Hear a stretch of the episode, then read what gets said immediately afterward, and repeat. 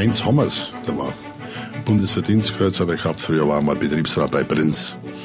Der kam zu mir, als ich Geschäftsführer in Augsburg war, er kommt ins Büro und sagt, Werner, so gehen wir nicht. Und dann habe ich gesagt, wie meinst du das? Wir machen ein Museum. Gesagt, dann habe ich gesagt, du, das machen wir. Wir haben eigentlich angefangen, da hat es das Gebäude, das Museumsgebäude zerrissen. Da war keine Sammlung da, nur die Musterbücher, die ja in der Masse keinen Menschen interessieren oder niemand schaut ja 50 Musterbücher da. Es war keine Finanzierung da und jetzt ist es trotzdem was geworden. Und das finde ich ist ja eine Wahnsinnsgeschichte, das ist ja fast ein Ding der Unmöglichkeit. Und dann noch dazu in Augsburg. Ein Wunder. sehr viel Staub, sehr viel Staub. Die, die Baumwolle und das, das ist ja alles geflogen. Und wir sind ja, wenn wir vom Arbeitsplatz weggegangen sind, dann haben wir uns zuerst einmal mit einem, so einem Schlauch, mit so einem Kompressor abgestaubt, dass wir überhaupt so keinen Druck haben können. Also Staub. Es ist halt lauter Baumwollstaub gewesen, lauter so weißer Flug, sagen wir, war das. Mensch, Maschine, Mode. In Augsburg entsteht das Bayerische Textil- und Industriemuseum. Ein Feature von Angelika Schneiderath. Wir bauen gerade einen sogenannten Cell-Faktor auf. Das ist eine alte Spinnmaschine, eine Technik aus dem 19. Jahrhundert, kommt aus dem englischen Self-Acting, eine Maschine, die von sich heraus automatisch läuft. Und da haben wir auch wieder ehrenamtliche Unterstützung, alte Spinner, also Spinnmeister, die äh, mit diesen Maschinen früher noch gearbeitet haben. Und die werden jetzt akribisch aufgebaut. Die mussten lange zum Teil Monate überholt werden. Und nur unter dem Einsatz dieser ehrenamtlichen Hilfe gelingt es überhaupt, äh, dieses Museum in der Weise herzustellen, wie wir das den Besucherinnen und Besuchern ab Januar präsentieren wollen. Dezember 2009 im Bayerischen Textil- und Industriemuseum in Augsburg. Die letzten Wochen vor der Eröffnung am 20. Januar. Überall wird noch gebohrt, geschraubt und gehämmert, Vitrinen müssen eingeräumt, Computerinstallationen optimiert werden. Und Museumsleiter Karl Borromäus Murr ist unterwegs, um zu sehen, wo es noch hakt. Auch in der Maschinenhalle, einer echten Maschinenhalle mit sogenanntem Schettdach, in der noch bis 2002 Garn gesponnen wurde, bis die traditionsreiche Augsburger Kammgarnspinnerei Insolvenz anmelden musste Großformatige Fotos im Hintergrund der Maschinen lassen die Blütezeit der Augsburger Textilindustrie wieder aufleben. Toll ist natürlich, dass man, äh, dass die Fotos immer auch mit den Maschinen, die davor stehen, korrespondieren. Also dieser Websaal mit diesen mechanischen Spinnmaschinen, mit den Selfaktoren, äh, korrespondiert mit der Maschine, die gerade hier aufgebaut wird. Eine Maschine aus den 1930er Jahren und die fährt mit dem Wagen ganz eindrucksvoll aus und, und wird ein großer Blickfang in dem Museum werden. Das ohrenbetäubende Rattern der Webstühle, das Surren der Spinnmaschinen, das war über 150 Jahre die Musik der Stadt Augsburg. Spinnen, Weben, Stoffe färben. Das hatte in der Stadt Tradition seit dem Mittelalter. Aber im 19. Jahrhundert erlebte das Textilgewerbe durch die Industrialisierung einen beinahe märchenhaften Aufschwung. Um 1900 etwa hatte Augsburg 130.000 Einwohner und fast 25.000 Beschäftigte in der Textilindustrie.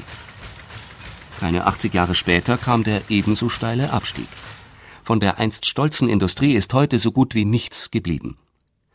Dass in Augsburg überhaupt einmal wieder Webstühle laufen würden, daran haben noch vor 15 Jahren nur wenige geglaubt. Einer von ihnen war Werner Heidler, gelernter Stoffdrucker und lange Jahre Chef der Gewerkschaft Textil und Bekleidung in Augsburg. Er hat den Niedergang der Textilindustrie aus nächster Nähe erlebt. Meine Frau hat einmal zu mir gesagt, du merkst das gar nicht, wenn dich dein Sohn was fragt, du gibst gar keine Antwort. Du sitzt dort und man sieht dir nur an, dass du gedanklich völlig weg bist. Das war in der Zeit, wo vor allen Dingen die Sozialpläne anstanden sind, die Werkschließungen. Solange man untertags in der Arbeit war, im Job war, wie man heute sagt, ging das ja vorbei. Aber wenn man dann heimgekommen ist, und da war ja die schlimmste die NRK, weil ein Drittel sowas der Beschäftigten kannte ich noch. Und da wusste ich auch den privaten Hintergrund, verheiratet, Häuschen gebaut oder was. Und äh, da hat man auch Tränen gesehen. Und da weiß man natürlich, dann tut's weh. Dann sitzt man abends dort und das tut weh. Und das hat eigentlich eine Zeit lang gedauert, bis ich mich da geholt habe. Ähnliche Gefühle bewegten zu dieser Zeit auch Karl-Heinz Ferstl, Textilingenieur und später Fachlehrer für den Bereich Textil an einer Augsburger Berufsschule.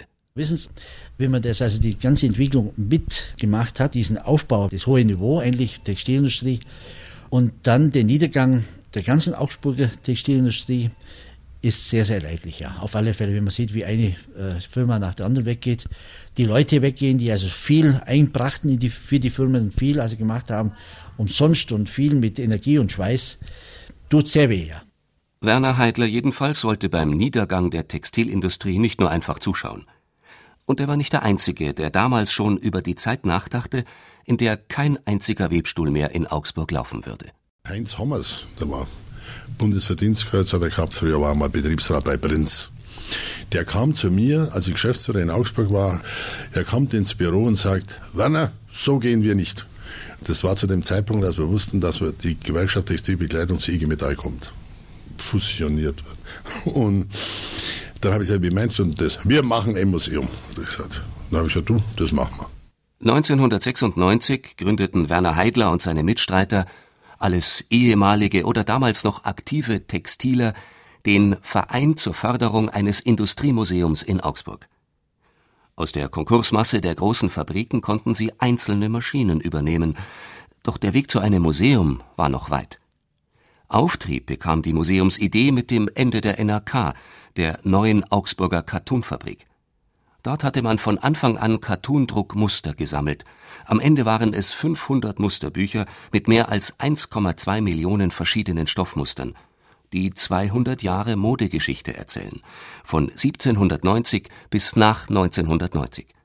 Ein kreativer Schatz, der drohte ins Ausland verkauft zu werden. Interessenten aus Fernost, wo damals die Textilindustrie boomte, boten fantastische Summen, erinnert sich Werner Heidler. Fernost hätte damals bis zu 20 Millionen D-Mark geboten, aber das wäre zerfleddert worden in Einzelstücke. Und dann hat der bayerische Staat, hat so damals einige Politiker gesagt, also 10 Millionen könnte man dafür haben, nur das hätte die NRK nicht gerettet. Das haben wir mal mit eingerechnet und so. Die, die Überschuldung war einfach da. So, und dann war das Archiv da. Das ist übrigens gekauft worden für 1,2 Millionen, 400.000 Freistaat, 400.000 Stadt Augsburg und 400.000 Stadtsparkasse Augsburg. D-Mark, muss man immer dazu sagen. Zuvor waren die Musterbücher zum nationalen Kulturgut erklärt worden, um sie vor einem Verkauf ins Ausland zu schützen. Die Bücher waren gerettet. Und nachdem man üppige öffentliche Gelder dafür ausgegeben hatte, sollten sie nicht in einem Archiv verstauben.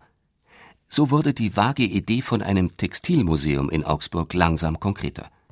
Auch wenn bei vielen die Skepsis blieb, wie Werner Heidler heute weiß beim Richtfest. Da war der Herr Brosch, ich glaube Direktor Brosch von der Stadtsparkasse, der war Gründungsmitglied. Der hatte die Vereinssachen alle gemacht bei der Stadtsparkasse. Und der sagte zu mir, Herr Heidler, heute kann ich es Ihnen ja sagen. Da saßen damals 26 äh, Frauen und Männer bei der AOK.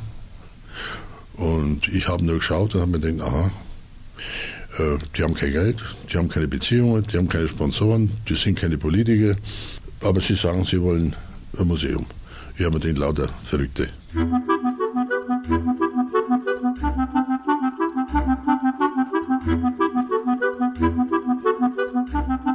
Da kommt der Merz aus Nürnberg und der hat in Nürnberg schon eine Kammgarnspinnerei betrieben und zwar mit einem, ja, angetrieben durch, durch Pferde, die so Transmission in Kraft gesetzt haben und dann kommt er hierher, vor allen Dingen wegen den Bächen.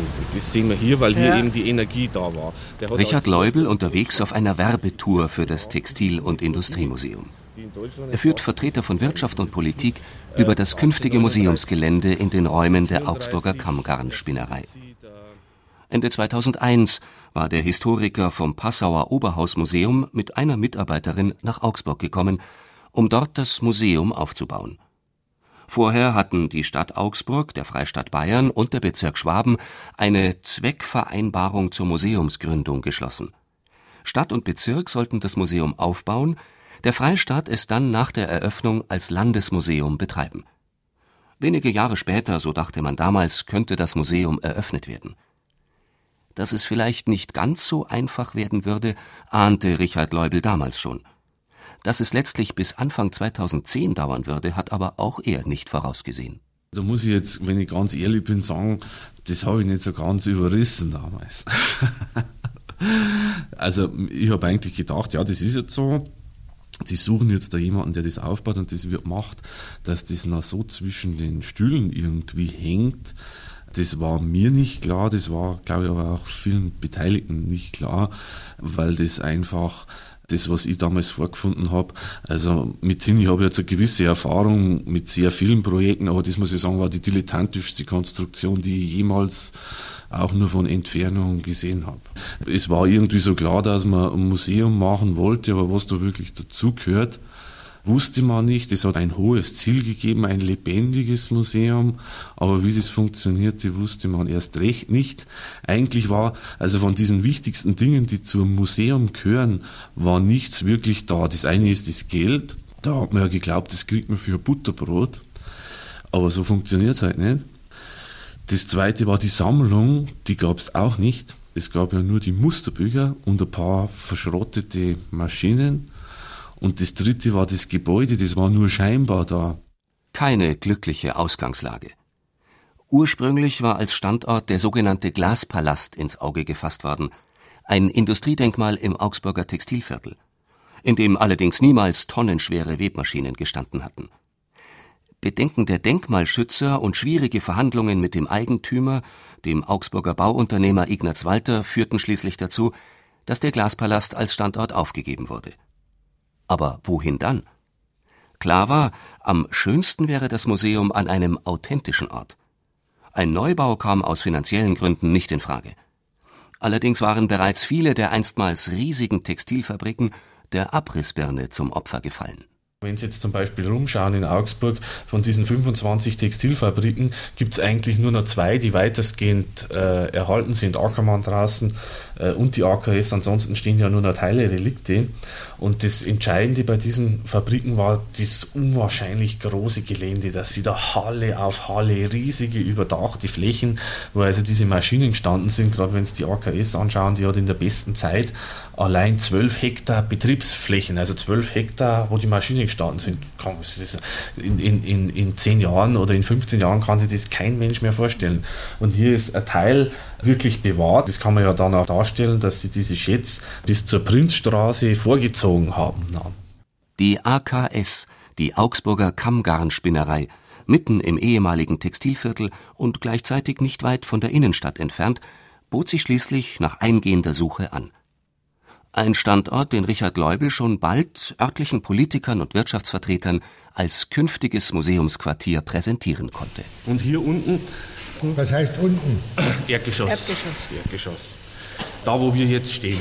Also wir stehen jetzt praktisch im Kaffeebereich zum späteren. Und hier wird der Sonderausstellungsbereich anschließend Sonderveranstaltungsbereich mit 1300 Quadratmeter. Das macht man normal im Museum nicht. Da hat man mehr für die Dauerausstellung. Da haben wir uns reduziert.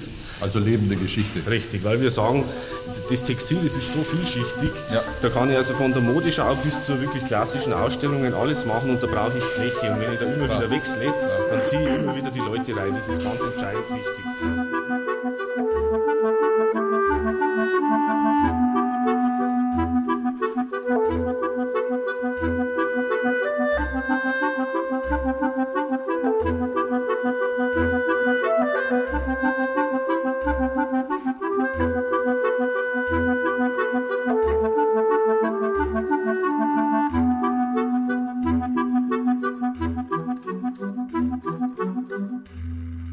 Dezember 2009.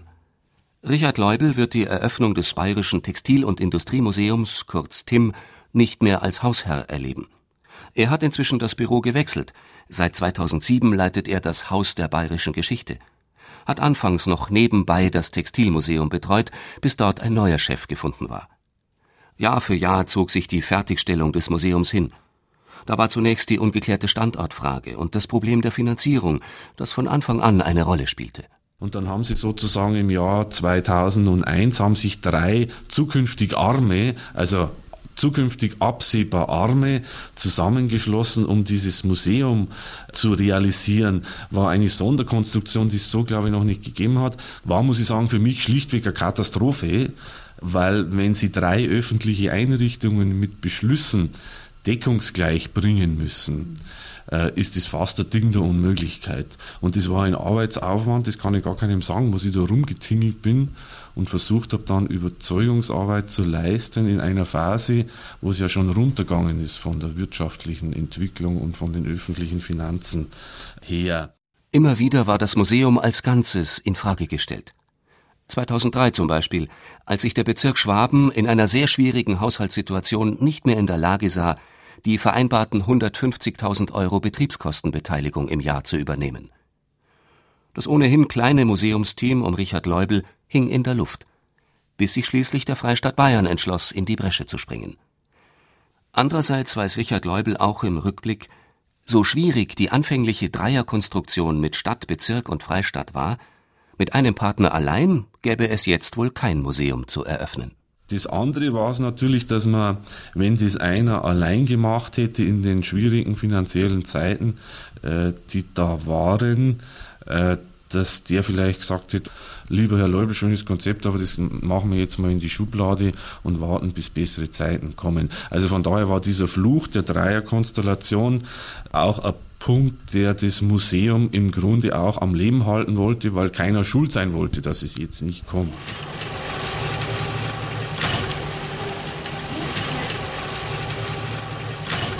Das ist eine Greifer-Frottierwebmaschine. Damit werden eben Frottierhandtücher, Frottierbadetücher oder Bademäntel, das Grundmaterial für Bademäntel hergestellt.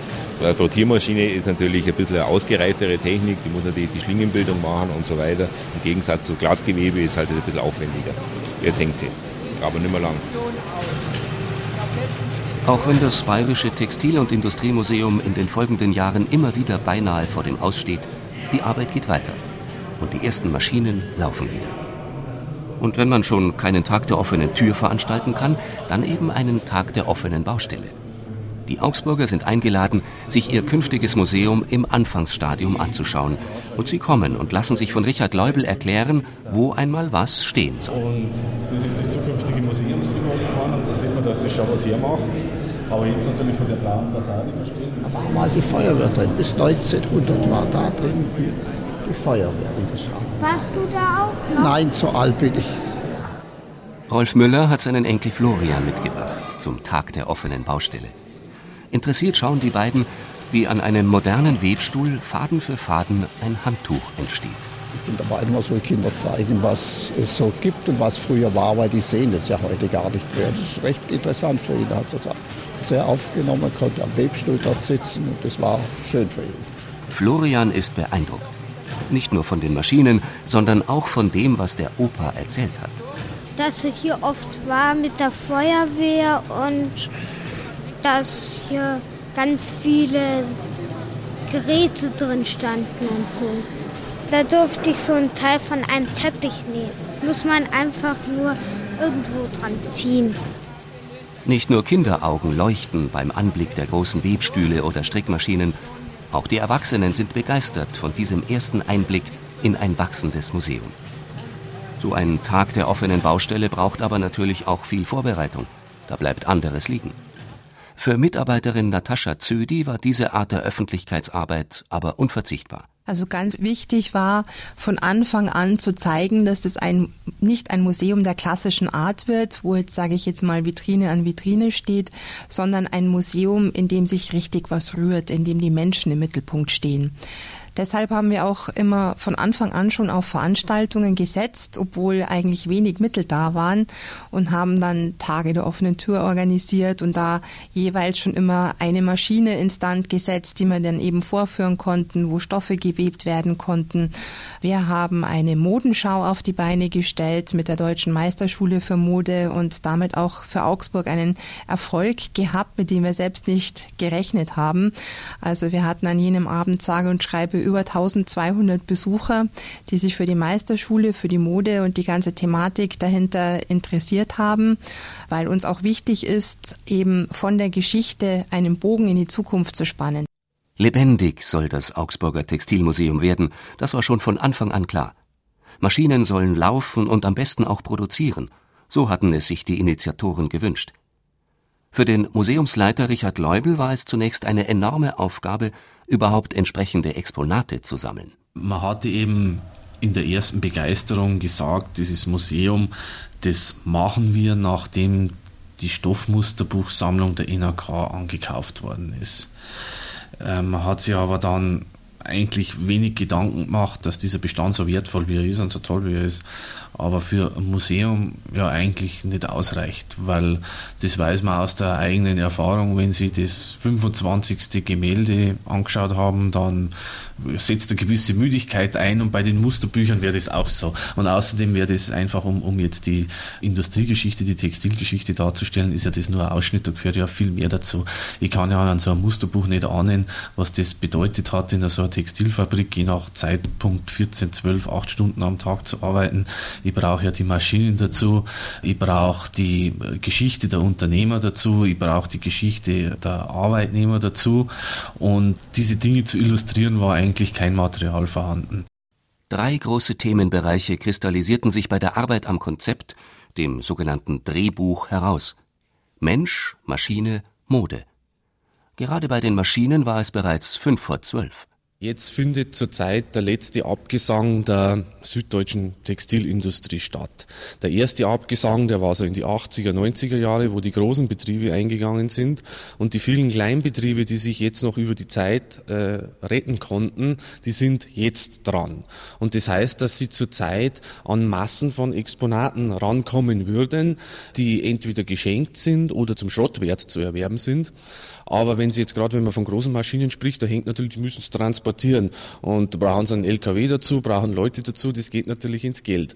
Aber von daher haben wir eben eine Bremse, weil wir vieles jetzt ablehnen müssen. Alles, was wir ein paar Leute zusammenraffen können, das raffen wir zusammen. Aber vieles geht natürlich äh, über den Jordan, beziehungsweise sprich nach Rumänien, nach Singapur oder sonst wohin, wo eben die Textilindustrie floriert und ist hier verloren. Und das ist eigentlich das Tragische, weil jetzt ist die letzte Chance, so ein Museum zu machen, die letzte Chance, dieses wahnsinnige Know-how, das hinter dieser Textilindustrie steckt, zu konservieren. Und wenn man die nicht nutzt, dann ist es wirklich vorbei. Mit viel Engagement ist es schließlich über die Jahre doch gelungen, einen repräsentativen Maschinenpark aufzubauen, der alle wichtigen Produktionsschritte im Bereich Textil umfasst und auch die wesentlichen technischen Entwicklungsschritte illustriert. Und ein bisschen Glück gehörte schließlich bei der Suche nach den Maschinen auch dazu, sagt Arthur G., festangestellter Webmeister und Maschinenbaumeister beim Museum. Wir haben eigentlich relativ viel Glück gehabt. Und zwar, äh, das Glück bestand daraus, dass wir in Asbach-Bäumenheim, da gab es die Leinenweberei Drossbach. Der hat also Anfang der 70er Jahre äh, seine Produktion eingestellt. Der hatte also Maschinen, äh, wo noch so von 1880 rum waren und wo er eben so Geldsäcke für die Banken gewebt hat. Zum Beispiel hatte aber damals auch schon moderne Maschinen.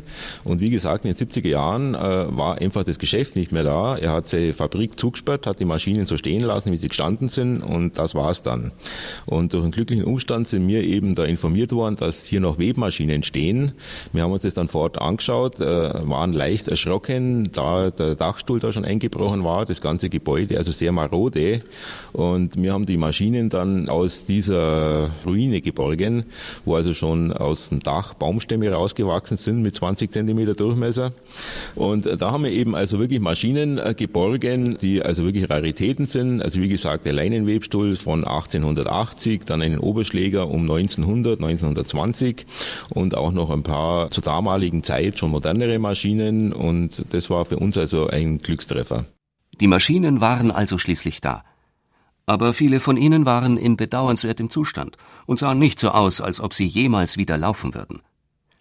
Museumsleiter Richard Leubel stand zusätzlich vor dem Problem, dass er den Aufbau des Museums mit einem, freundlich gesagt, übersichtlichen Team leisten musste Sehr übersichtlich.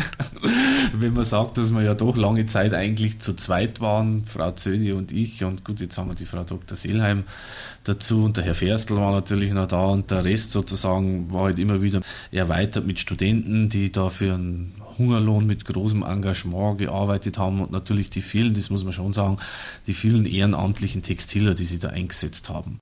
Dass die nahezu schrottreifen Maschinen inzwischen alle wieder laufen, ist vor allem den ehrenamtlichen Mitarbeitern des Museums zu verdanken. Alwin Weng und seine Kollegen haben viel Erfahrung aus ihrer langjährigen Arbeit in der Textilindustrie mitgebracht. Sie kennen nicht nur die neuesten Maschinen, sondern auch ältere Modelle. Und vor allem, sie haben alle miteinander viel Schweiß und Herzblut in die Arbeit gesteckt. Der Jüngste ist, glaube ich, 71 und der Kollege Drumme, der ist vorher nach Hause gegangen, der ist 79. Und die waren also alle in der Augsburger Textilindustrie in exponierter Stellung tätig, also praktisch als Webereileiter, als Saalmeister, als eben als in, in gehobenen technischen Dienst. Und die sind also jetzt auch aus denselben Motiven wie ich hier, weil sie eben praktisch noch was machen wollen und weil das Spaß macht. Ne? Wenn Sie, das ist so eine Sache, wenn eine Maschine kommt als Schrotthaufen und mir bringt da wieder in Ordnung und die läuft dann wieder an, das ist schon eine tolle Sache. Gell? wollen also hier Übergrößen von Handtüchern machen, weil das gibt man draußen nicht so leicht, weil wir das später dann im Museumsshop mal uns mal den ja, Besucher anbieten wollen. Das ist jetzt 2,20 Meter breit. Und das ist also, wenn man jetzt zum Baden geht oder in die Sauna geht. Äh, und große Leute, die also über 1,80 Meter sind, die haben halt immer Probleme, dass die also das sich einwickeln können. Und da wollen wir mal gerade mal einen neuen Weg gehen und sagen, wir machen es mal größere. Nicht nur laufen sollen also die Maschinen im Museum, Sie sollen auch produzieren, und zwar nicht allein zu Demonstrationszwecken. Das ist der Ehrgeiz der ehrenamtlichen Mitarbeiter. Arthur G. weiß, ohne sie wäre das gar nicht vorstellbar gewesen. Ich bin zwar wohl Webmeister und Maschinenbaumeister, das heißt aber, Maschinenbau kann ich besser als die Weberei. Und äh, das ist natürlich äh, mein gewaltiger Vorteil, diese ehrenamtlichen Mitarbeiter, ohne die würde es nicht gehen. Das Know-how, was die Leute haben und das Wissen von vergangenen Zeiten, das kann mir keiner, der von der Schule kommt, erklären oder zeigen. Äh, die Leute sind mit der Praxis groß geworden und die haben das also wirklich aus dem FF gelernt. So wie Alwin Weng. Er war Obermeister bei der Spinnerei und Weberei Pfersee, bis er sich mit einem eigenen Betrieb selbstständig gemacht hat. Das habe ich gemacht bis 1998 und dann habe ich meinen Betrieb verkauft. Und seitdem bin ich hier am Museum, weil es mir zu Hause langweilig war. Und immer Tennis spielen und Golf spielen macht auch keinen Spaß. Und äh, dann bin ich hier reingekommen zum Herrn G. Und wir haben dann wir auch die ganzen Ehrenamtler, wir versuchen natürlich den Herrn Dr. Leube hier beim Aufbau dort zu unterstützen, dass die technische Abteilung Hand und Fuß hat, ne, dass es was Gescheites wird. Dass die Sache was Gescheites wird, davon kann man sich überzeugen. Die auf den alten Maschinen hergestellten Produkte werden schon seit einiger Zeit an verschiedenen Stellen in Augsburg verkauft. In der Fugerei zum Beispiel wird also Barhind-Handtuch verkauft. Das haben wir also einem Original Fuggermuster, einem Fuggerbarhind aus dem Mittelalter nachvollzogen und haben dann eine Maschine installiert, die ist 110 Jahre alt. Und da weben wir jetzt den Barhind. Und äh, so wie ich gehört habe, kriegt die Frau Darius gar nicht genügend Ware. Das verkauft sie also recht gut, weil die Fuggerei hat im Jahr ungefähr 140.000 Besucher. Und wenn bloß jeder Zehnte so ein Handtuch kauft, dann äh, ist das an sich eine interessante Sache. Und wir weben dann nicht bloß, dass irgendwie die Leute das sehen, sondern dann kommt auch was dabei raus. Drei bis vier Tage in der Woche haben Alwin Weng und seine Kollegen dafür gearbeitet auch während dreier harter Winter, als es in der ungeheizten Maschinenhalle gerade mal fünf oder sieben Grad hatte. Krank ist keiner geworden. Wenn es brennt, dann sind wir auch manchmal bis nachts um 12 Uhr da. Das verlangt natürlich niemand von uns, aber wenn wir irgendeine Maschine haben, die uns also praktisch Probleme aufgibt, dann geben wir so lange keine Ruhe, bis die wieder läuft.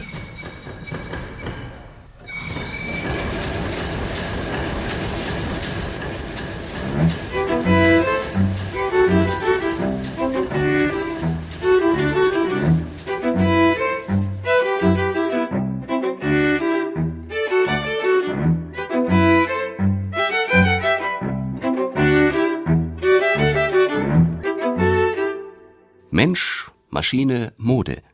Das sind die drei Themenschwerpunkte im Bayerischen Textil- und Industriemuseum, das am kommenden Mittwoch, dem 20. Januar in Augsburg eröffnet wird. Neun Jahre hat es gedauert bis zu diesem Tag. War es schon eine schwierige Aufgabe, nach dem Niedergang der Textilindustrie in Augsburg und Bayern noch funktionstüchtige Maschinen aufzutreiben, So hatte Richard Leubel in Sachen Mode noch ein ganz anderes Problem. Da war die Ausgangsbasis, dass kein einziges Stück vorhanden war, nix, niente, null. Und da kann man jetzt natürlich verschiedene Wege äh, beschreiten. Der eine war einfach, jetzt auch zu sagen, Leute, gibt es uns ein bisschen einen Ankaufsetat, dass wir da was erwerben können. Und das ist natürlich schnell wieder gestrichen worden was natürlich in gewisser Weise schon grotesk ist. Wissen Sie, wenn Sie Gelder bekommen, um ein Museumsgebäude herzurichten und Gelder bekommen, um Vitrinen äh, instand zu setzen, aber für die Objekte bekommen Sie nichts. Also das wäre eine relativ skurrile Vorstellung, dass man sagt, also man, man baut jetzt das Gebäude und hat leere Vitrinen drinstehen. Also was machen wir? Also auch hier haben wir versucht, aus der Not eine Tugend zu machen und haben vor allen Dingen die Augsburger Bürger angesprochen und haben gesagt, was habt ihr denn jetzt eigentlich noch? Und da ist eigentlich jetzt auch innerhalb kürzester Zeit, muss man sagen, zwei, drei Monate äh, gelungen, jetzt so an die 700 Stück quasi einzuwärmen. Und das heißt nicht, dass wir alles genommen haben, was angeschleppt worden ist, sondern auch hier ist schon ausgewählt worden. Auch beim Tag der offenen Baustelle kommen noch immer Menschen zu der Textilexpertin Claudia Seelheim, die Schätze aus ihrem Kleiderschrank mitbringen. Wo stammen Sie her? Zum Beispiel ein kostbares Seidentuch. Das kommt aus dem Landkreis Pfaffenhofen. Pfaffenhofen an der Ilm. Das wird uns geschenkt, glaube ich, in diesem Moment. Also die Leute haben sich eben hier in Augsburg als sehr großzügig erwiesen. Natürlich ist es eben meistens äh, aus dem 20. Jahrhundert und nur noch wenige aus dem Ende des 19. Jahrhunderts. Aber das ist ja auch irgendwie verständlich, dass sowas nicht mehr in den Häusern aufbewahrt wird. Aber das ist eben eines der älteren Stücke jetzt. Helena Lutz hat das Seidentuch mitgebracht zum Tag der offenen Baustelle und will es dem Museum schenken, weil es daheim eh nur im Schrank liegt. Im Museum wird es in einem schönen Rahmen präsentiert und sie kann sicher sein, dass das Erbstück pfleglich behandelt wird. Das ist aus der Familie, das ist eigentlich immer im, im Haus geblieben und darum kann ich auch ganz, äh, nicht ganz genau sagen, wie, wie alt es ist. Aber wie gesagt, das hat noch eine Tante, die ist 1900 geboren, also die hat das gehabt. Aber das ist möglich, dass das von ihrer Tante schon vorher war, also die war ja auch im Haus im Augsburger Textilmuseum will man nicht nur Mode als Ausdruck von Kulturgeschichte und Design darstellen, sondern vor allem die Geschichten bewahren, die mit den Kleidungsstücken verbunden sind. So erzählt etwa ein Mantel von den frühen Jahren der deutsch-deutschen Teilung. Und zwar handelt es sich eben um einen roten Wildledermantel, der 1950 hergestellt worden ist, also auch noch in schwierigen Zeiten.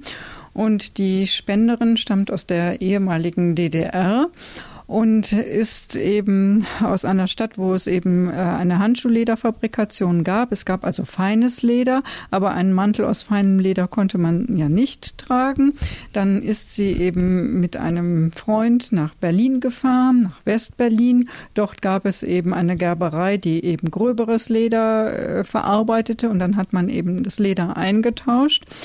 Und dann musste sie aber natürlich auch noch den Mantel genäht bekommen. Und der Mantel ist dann auch in Westberlin genäht worden. Also sie ist viermal in Nacht- und Nebelaktionen äh, nach Westberlin aus der DDR gereist. Und dann hatte sie endlich ihren Mantel. Sie war zwar etwas traurig, weil sie nicht so einen knallroten Mantel haben wollte. Aber trotzdem, er war schick und er hat ihr sieben Jahre lang treue Dienste geleistet. Also sie ist dann nachher äh, nach München gekommen, schon 1951 und hat ihn dann eben bis 1957, 58 dann in Augsburg getragen. Und es gibt sogar Fotos, äh, wo die Dame im Nymphenburger Park mit in diesem Mantel zu sehen ist. Der Mantel, den Claudia Seelheim vorsichtig aus einer Schachtel genommen hat, wo er in Seidenpapier gehüllt gelagert war, ist in einem sehr guten Zustand, wie viele der Stücke, die Menschen aus Augsburg und Umgebung dem Museum geschenkt haben weil das eben ganz bedeutungsvolle Stücke für die Damen waren. Und die hat man eben wirklich geschützt, gehegt und gepflegt. Also er hing eben auch in einem alten Betttuch, dem konnte gar nichts passieren. Und sie hat sich eben von dem Stück nie getrennt, obwohl sie ihn natürlich jetzt auch 40, 50 Jahre nicht mehr getragen hat. Aber als wir dann eben den Aufruf gestartet haben, dass wir Dinge fürs Museum suchen, da hat sie gesagt, das ist der Punkt, jetzt kann ich mich von dem Mantel trennen, da erfüllt er einen ordentlichen und vernünftigen Zweck weg und er geht eben nicht unter bei irgendeiner Haushaltsauflösung, die vielleicht irgendwann mal ansteht. Auch kuriose und auf den ersten Blick weniger attraktive Stücke sind dabei.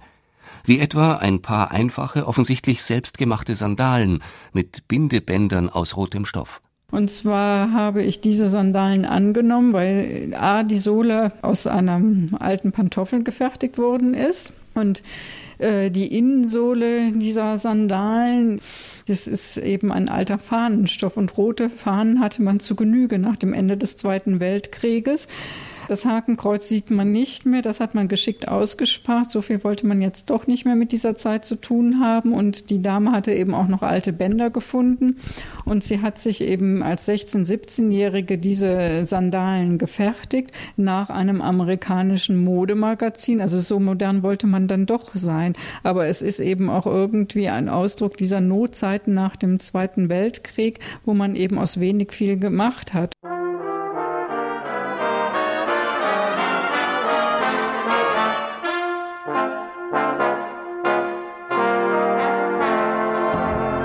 Handgeschneiderter roter Ledermantel, schicke Kleider aus den 50ern mit weit ausschwingenden Röcken, sie wecken Erinnerungen an die Zeiten von Nierentisch und Tütenlampe. Aber, das weiß auch Textilexpertin Claudia Seelheim, sie zeigen nur einen Ausschnitt des Lebens und kein vollständiges Bild der Alltag, der landet meistens nicht in den Museen. Und ich habe auch am Anfang gedacht, die Augsburger trinken nur Cocktails und haben geheiratet, weil ich eben den Eindruck hatte, ich bekomme nur Cocktailkleider und Hochzeitskleider. Und ich habe es natürlich auch immer begrüßt, wenn dann mal Frauen sagten, ich habe da noch ein Kleidchen, aber das kann ich Ihnen gar nicht zeigen. Das habe ich eben als Hauskleid getragen und das sind aber die Stücke, die ich gerne nehme, weil das dann eben auch einfache bedruckte Baumwollstoffe sind oder ja wirklich Schürzen bis Küchenkleider. Aber die sind halt selten und es ist eben auch sehr, sehr schwierig, an eine orthonormale Jeans zu kommen. Die werden nämlich auch bis zum Ende aufgetragen. Also es ist wirklich nicht ganz einfach. Wir haben allerdings Unterwäsche schon bekommen, so äh, vor allen Dingen aus den 50er Jahren, also aus der Perlonzeit ist auch eine ganze Menge vorhanden, aber auch die alten berühmten Unterhosen, die im Schritt offen waren, die sind halt auch immer aufbewahrt worden, weil man sie kurios fand. Also es sind eben immer Gründe vorhanden, warum was aufbewahrt wurde. Einige Stücke, vor allem aus dem 19. Jahrhundert, konnten schließlich doch noch angekauft werden wie etwa ein eleganter Morgenmantel für den Herrn von 1830 mit zeitlosem Paisley-Muster. Bevor diese historischen Kleidungsstücke allerdings im Museum gezeigt werden können, musste Textilrestauratorin Christina Schmidt mit ihren Mitarbeiterinnen Hand anlegen. Die Kleidungsstücke sind in ganz unterschiedlichem Zustand, denn wir haben natürlich Objekte, die sind auch heute schon über 150 Jahre alt. Das sind meistens Biedermeier-Kostüme, sowohl für den Mann als auch für die Dame mit unterschiedlichen Schnittführungen. Und da war es ganz wichtig, dass man eben diese Stützkleider entwickelt, damit entsprechend die Puffärmel und natürlich auch die Rundungen äh, im Hüftbereich und so weiter so unterstützt werden, dass sie dann zeitgemäß fallen. Und die älteren Objekte haben vom Zustand her am meisten Arbeit gemacht, alleine deshalb, weil sie sehr oft überarbeitet wurden. Das heißt, ähm, es sind oft Festtagsgewänder gewesen, sonst wären sie nicht erhalten, die im Laufe der Zeit eben nur zu besonderen Anlässen getragen, auch immer wieder neu der Figur der Trägerin angepasst wurden. Und äh, insofern war es ziemlich schwierig, da natürlich A, die Form zu finden und B, dann auch äh, Flickstellen und so weiter wieder so zu öffnen, zu unterlegen und zu sichern, dass sie dem Originalzustand, also dem ursprünglichen Zustand nahe kommen. Und natürlich musste Christina Schmidt die Kostüme, Kleider oder Badeanzüge auch erst einmal von den schlimmsten Spuren der Vergangenheit befreien. Waschen kommt dabei nicht in Frage. Wegen der empfindlichen Materialien wurde jedes Stück von Hand trocken gereinigt. Das äh, fängt an beim Pinsel mit dem Staubsauger mal quasi das Kostüm von außen abkehren sozusagen und hört dann auf bei sogenannten Latexschwämmen, mit denen man sehr gut fettige Flecken entfernen kann oder auch ganz normale Hausmütterchenrezepte, dass man mit Kompressen arbeitet und äh, mit Alkohol und solche Sachen, das geht schon. Aber man muss dazu sagen, dass man Flecken wirklich immer nur reduzieren, aber nie ganz entfernt weil das auch zum historischen Zustand natürlich dazugehört. Wie auf einem Laufsteg sollen die Kleider im Museum präsentiert werden. Sie hängen nicht auf Bügeln, sondern werden auf Figurinen in schlichtem Weiß gezeigt. Jede einzelne ist eine Sonderanfertigung, hergestellt in einer Technik, die Christina Schmidt mit ihren Kolleginnen eigens entwickelt hat. Wir haben schon natürlich Grundfiguren, die man im Handel erwerben kann, die aber natürlich die Vielfalt an Körpermaßen bei weitem nicht hergibt. Das müssen wir verändern, indem wir zum Beispiel aus so einem Grundkörper dann äh, ein bisschen was rausschneiden, damit sich die Rückenlänge verkürzt oder entsprechend äh, mehr Rundungen geben, damit das Objekt eben möglichst schön fallend darauf präsentiert werden kann. Das ist ja auch die Problematik, die ich mit der Figurfindung habe, dass nämlich der Körper einer Frau so individuell nicht nur von der Körpergröße abhängig ist, sondern einfach auch Brust, Taillenumfang, Hüftumfang, das alles spielt hier ein und ähm, lässt Figuren dann ganz unterschiedlich wirken und aussehen.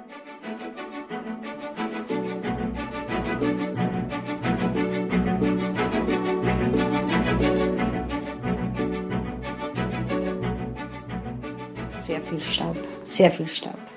Die, die Baumwolle und das, das ist ja alles geflogen. Und wir sind ja, wenn wir von der von Arbeitsplatz weggegangen sind, dann haben wir uns zuerst einmal mit einem, so einem Schlauch mit so Kompressor abgestaubt, dass wir überhaupt so keinen Druck haben können. Also Staub. Es ist halt lauter Baumwollstaub gewesen, lauter so weißer Flug, sagen wir, war das. Crescentia Grodel war 40 Jahre lang Spulerin und Weberin beim Dierig-Konzern in Augsburg. Für das Bayerische Textil- und Industriemuseum hat sie vor der Videokamera aus ihrem Arbeitsalltag erzählt. Auch von ihrem oft sehr mühseligen Weg in die Arbeit. Gut 30 Kilometer waren es vom Eichacher Land bis zur Fabrik in Augsburg. Da sind wir dann mit dem Zug gefahren. Wir haben aber schon in der Früh um vier, teilweise im Winter um drei aufstehen müssen und mit dem Radl nach Eichach fahren. Weil wir haben ja um 6 Uhr in Augsburg schon anfangen müssen. Und dann halt im Winter ist dann mein Vater schon aufgestanden und hat geschaut. Wenn es geschneit hat, dann hat er gesagt, Madel, ich muss aufstehen. Und uns um drei vom Bett raus, ich, muss, ich werde wahrscheinlich mit Heidtradeln schirmen müssen, weil da ist nichts geräumt. Ja, dann sind wir um drei aufgestanden und sind dann noch Eichach und dass wir unseren Zug erwischt haben. Und dann sind wir in Augsburg ausgestiegen und dann haben wir aber erst noch bis auf Pferse hinunter müssen. Und dann sind wir da zu Fuß runtergelaufen. Da sind wir oft einen Trab gelaufen, dass wir bis um dreiviertel sechs drunten waren. Wir haben ja Uhr stehen müssen und da haben wir einfach drunter müssen. Die Geschichten aus dem Arbeitsalltag von Crescentia Grodel werden die Besucher des Textilmuseums anschauen und anhören können. Sie ist eine wichtige Zeitzeugin, die den dritten Themenbereich des Museums Mensch mit Leben erfüllt. Auch Rudolf Grohr früher Webereileiter im Werk Zöschlingsweiler der Pfersee Kolbermoor AG, erzählt aus seinem Arbeitsalltag. Und es waren also bis zu 104 Dezibel dBA. Das ist ein, ein, ein Höllenlärm. Und was das Tolle, was ich gefunden habe, äh, zu meiner Jugendzeit, äh, wer einen Gehörschutz getragen hat, der war nicht würdig, in einer Weberei zu arbeiten. Das hält man einfach aus und fertig. Dass man da nach ein paar Jahren, ich habe auch 15% Gehör verloren, eben wie der Schwabe sagt, doshörig werden. Das ist eine andere Geschichte. Aber was die Leute nicht daran gehindert hat, zu ratschen über 50 Meter weg. Das war ja unmöglich, dass sie, das war wie mit der Blindensprache, heute regnet es oder heute ist Schneewetter und so weiter. Die haben sich also toll unterhalten, die Information bei Schichtwechsel, wie das Wetter draußen ist. Es war also eine Angelegenheit, so schnell hätten wir es nicht sagen können. So haben die sich gedeutet, was, was los war. Die Textilindustrie hat das Leben der Menschen in Augsburg und in den anderen bayerischen Textilhochburgen, etwa in Oberfranken rund um Hof, entscheidend mitbestimmt. Daher war es für Richard Leubel wichtig, neben den Maschinen und der Mode auch die Dimensionen aufzuzeigen, die diese Industrie einst hatte. Wenn man sich das vorstellt, dass ja das Augsburg um 1800 10.000 Einwohner hat, um 1900 hat es dann 100.000 Einwohner. Äh, diese Steigerung ist gekommen durch die Industrialisierung, durch die vielen Fabriken, die sich hier angesiedelt haben, vor allen Dingen durch die Textilfabriken. Also diese Stadt, so wie man sie heute kennt, ist ohne die Industrie undenkbar und hat natürlich das Leben bis heute ganz wesentlich geprägt und bestimmt. Und das muss man natürlich aufzeigen. Man braucht hier Objekte zu den großen Unternehmern, was weiß ich, von Schüle bis Dierig. Man braucht dann die Objekte Alltagsleben, wie war das in die Fabriken, wie haben die Leute gewohnt. Auch da war ja ganz wichtig, oder kann man sich heute kaum mehr vorstellen, dass ja äh, der Staat jetzt als soziale Instanz ja weitgehend ausgefallen ist, dass quasi diese Aufgabe die Unternehmer übernehmen mussten. Und äh, das wirkt sich natürlich auch aus, gerade im Wohnungsbaubereich. Da ist sehr viel gemacht worden, aber geht durch alle Bereiche. Ich meine, das kann man sich heute, glaubt man nicht, dass die ein eigenes Bad gehabt haben für ihre Leute, dass die einen eigenen Kindergarten gehabt haben für ihre Leute, Fabrikschulen bis zum Altersheim für die pensionierten Mitarbeiter. Also das waren, das waren fast Staaten im Staate, könnte man sagen. In einzelnen Räumen, sogenannten Kabinetten, zwischen der Maschinenhalle und dem Laufsteg mit der Modepräsentation gelegen, soll der Museumsbesucher in diese Welt eintauchen. Gleich im ersten Raum wird deutlich, dass die Textilunternehmer früherer Zeiten oft und gerne geradezu fürstlichen Prunk herzeigten, auch in der Ausstattung ihrer Fabriken. Karl Borromäus Murr nennt als Paradebeispiel einen der Pioniere in Augsburg, Johann Heinrich Edler von Schüle. Wir haben in dem Kabinett Schüle und der Weberaufstand ein Originalexponat von eindrucksvoller Pracht und Schönheit, nämlich das ist der originale Portalaufsatz der schülischen Cartoon-Manufaktur, stammt etwa von 1770 und bekrönte das Portal der Fabrik, die Stoff bedruckt haben, Baumwolle bedruckt haben eine Portalbekrönung, die das Wappen des Fabrikanten, des Johann Edler von Schüle, wiedergibt und mit äh, reich verziertem Ornament und Blattwerk einen sehr repräsentativen Eindruck wiedergibt. Aber nicht nur einzelne Unternehmerpersönlichkeiten kann man im Museum kennenlernen. Es geht den Machern auch darum, Zusammenhänge aufzuzeigen. Im nächsten Kabinett wird deshalb der Blick des Besuchers auf den Fußboden gelenkt. Wir sind hier in dem Kabinett, das sich mit den zentralen Faktoren der Industrialisierung beschäftigt. Zunächst mit dem Stadtplan von Augsburg auf dem Boden. Da haben wir das Kanalsystem herausgearbeitet, nämlich die Wasserkraft, die ja so hervorragend war in Augsburg, war ein ganz entscheidender Faktor für die Industrialisierung, Energie. Dann war es aber auch das Kapital. Wir sehen an den Wänden Bankiers der Stadt Augsburg, die Erzbergers, die Schmidts, Obwechser, solche Figuren. Dann gibt es natürlich findige Ingenieure, Erfinder, das technische Know-how musste vorhanden sein. Dann die Infrastruktur, nämlich der Eisenbahnanschluss, der in Augsburg ja schon 1840 gekommen war und der letzten Endes überhaupt die ganze industrielle Revolution erst möglich gemacht hat. Und wie sehr die industrielle Revolution das Leben jedes einzelnen Menschen, der in der Textilindustrie arbeitete, verändert und verwandelt hat, wird vor einer alten Stechuhr deutlich. Die Stechuhr ist ja zum besonderen Symbol der Industrialisierung geworden, weil sie das Symbol ist einer neuen Zeit Auffassung, nämlich mit dem Fabriksystem beginnt ja ein neues Zeitalter im wörtlichen Sinne, denn plötzlich mussten alle Arbeiterinnen und Arbeiter zur selben Zeit am selben Ort anfangen. Die Unterteilung der Zeit wurde feingliedriger. Früher lebte der Mensch eher im Takt der Natur, und im Takt des Menschen und dann geben plötzlich die Maschinen den Takt an. Das ist also eine fundamentale Wende auch äh, anthropologisch betrachtet, dass der Mensch sich plötzlich nach anderen Gesetzmäßigkeiten richten muss.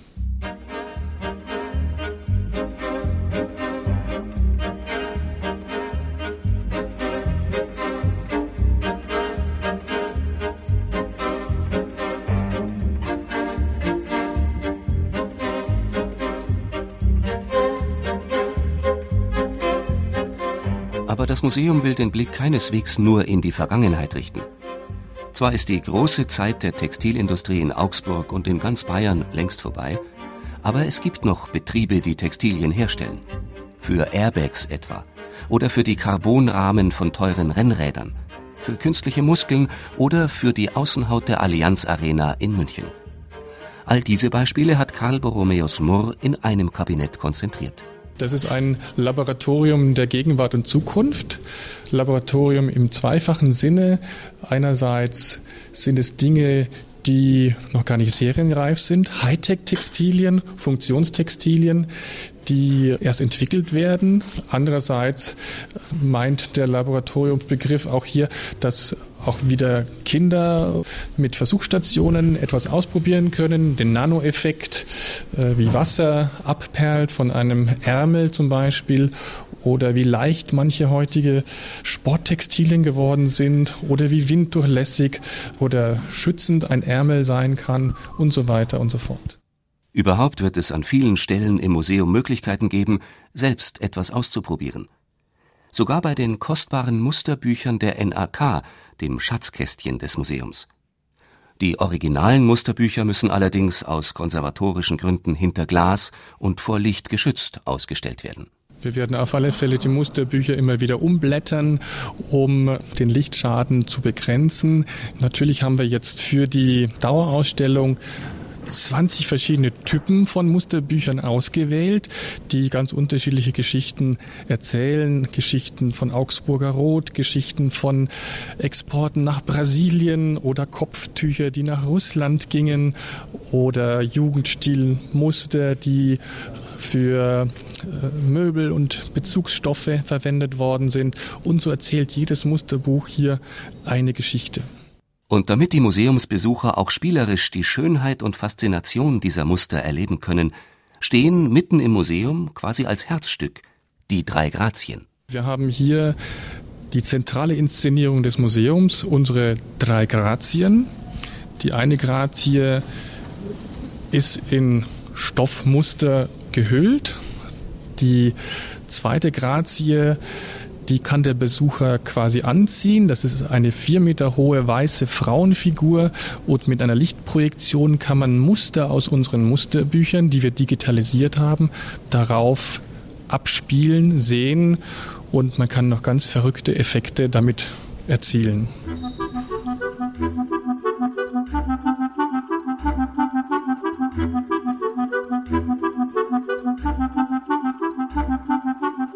An der komplizierten Computertechnik dieser Installation wird bis zuletzt noch gefeilt, damit auch alles perfekt ist, wenn am 20. Januar das Bayerische Textil- und Industriemuseum in den Räumen der ehemaligen Augsburger Kammgarnspinnerei eröffnet wird. Gut 21 Millionen Euro hat das Museum gekostet. Eine Summe, die man in der Anfangszeit vor neun Jahren wohl kaum für möglich gehalten hätte. Aus den anfangs gerade mal zwei festangestellten Mitarbeitern sind mittlerweile mehr als zehn geworden.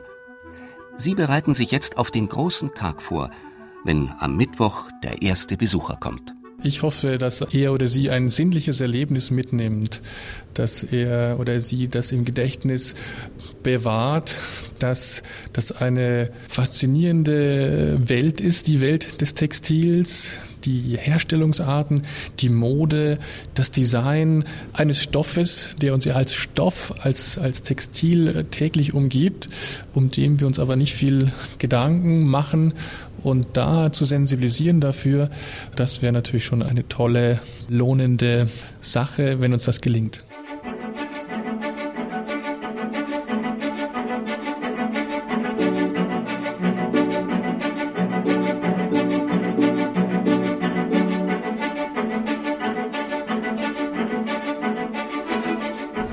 Mensch, Maschine, Mode. In Augsburg entsteht das Bayerische Textil- und Industriemuseum. In der Reihe Zeit für Bayern hörten Sie ein Feature von Angelika Schneiderrath. Sprecher Friedrich Schloffer, Ton und Technik Roland Böhm, Redaktion Gerald Huber.